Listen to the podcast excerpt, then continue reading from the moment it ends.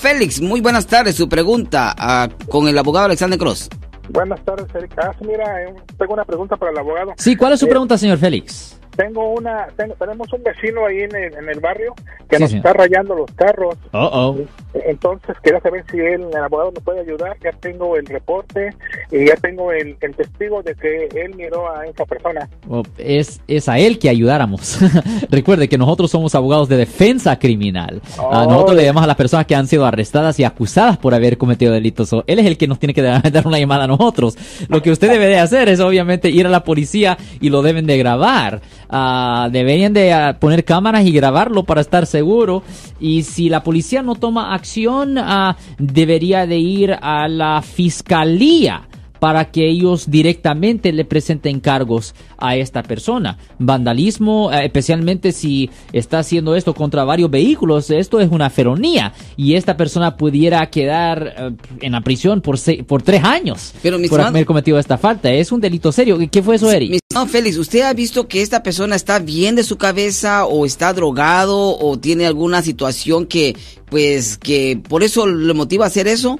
Los vecinos dicen que su papá tenía mucho dinero, le dejó la casa y como dos millones de dólares. Y, y el, el señor este eh, se droga, sí usa drogas. Y siempre cuando usa, este, da- daña los perros, anda drogado. Ya, well, la- como decía de nuevo, ah, estando bajo la influencia de alcohol o drogas o lo que sea, no es una defensa a cometer la falta porque esa misma, la misma persona se puso bajo la influencia. No, una persona no puede tomar un montonazo de alcohol o, fu- o fumar un montonazo de mota o tomar la cocaína, no pueden hacer todo eso y, o sea, ok, pues ahora que estoy bajo la influencia puedo cometer delitos. No, no es una Si no defensa. todos lo hicieran, ¿verdad? Yo no sé si todos lo hicieran, yo no sé, que- yo no sé si yo quisiera hacer eso, pero, pero el punto es que muchos No, no, lo hicieran, muchos. mucha gente lo hiciera, pero la realidad de la situación es eso, es que um, no es una defensa. ¿Y, y qué ha dicho la policía a este punto?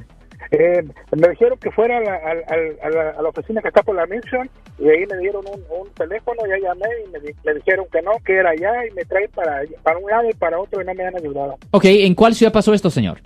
Aquí en San José. Ok, pues ah, la otra opción que usted tiene es que puede ir a la oficina de mis ah, oponentes, ah, puede ir a la ciento, no, no, a las ah, 70, a las 70 West Heading Street en la ciudad de San José, es la oficina de la fiscalía, como dice en inglés, el District Attorney's Office. Ahí puede ver y puede hacer una queja ahí directamente y ellos pueden empujar a la policía que tomen acción contra esta persona y si tienen la evidencia no veo ninguna razón por cual no presentaran los cargos oficialmente y que obviamente forzaran a esta persona que le pagara a usted y a sus amigos a la restitución.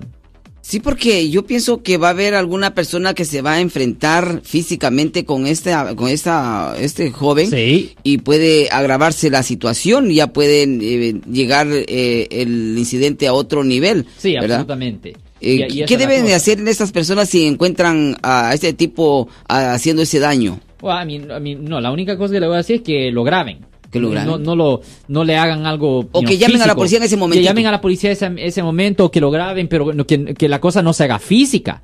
Porque si no pueden presentarle cargos a esa A gente. esa, a la yeah, sí, exactamente. al dueño del vehículo, Yeah, por exactamente. ejemplo. Tiene que tener mucho cuidado con eso. No, lo mejor es grabarlo y que ah, lo mejor, Eri, es grabarlo y que ah, y llamar a la policía inmediatamente decir hey esta persona está dañando vehículos pueden llamar al 911 es una emergencia está pasando ahorita que lleguen y que vean y que lo arresten Sí, sí, sí. ¿no? y eventualmente le van a presentar los cargos y cuando termine todo obviamente si está grabado la evidencia va a estar ahí no se va a poder zafar y ahí pues ah, ahí puede pagarle restitución los daños los verdes a la víctima Sí. ¿Algo más, mi estimado Félix?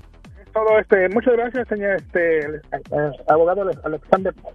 Bueno, muchas gracias, muchas gracias por su llamada. gracias. Siempre ah, apreciamos las llamadas donde la gente nos ah, hace preguntas aquí en el aire, aquí en vivo, aquí en la caliente y todavía nos pueden llamar para hacer preguntas con respecto a los casos penales, ah, casos criminales 408 546 7222 de nuevo 408 546 7222 ese es el nuevo teléfono de la cabina donde la gente nos puede hacer preguntas aquí con respecto a los casos penales y los casos de manejar bajo la influencia 408-546-7222 Eri. Yo soy el abogado Alexander Cross. Nosotros somos abogados de defensa criminal. That's right. Le ayudamos a las personas que han sido arrestadas y acusadas por haber cometido delitos. si alguien en su familia o si un amigo suyo ha sido arrestado o acusado, llámanos para hacer una cita gratis. Llámenos para hacer una cita. Ese número es el 1-800-530-1800. Estamos aquí en toda la área de la Bahía.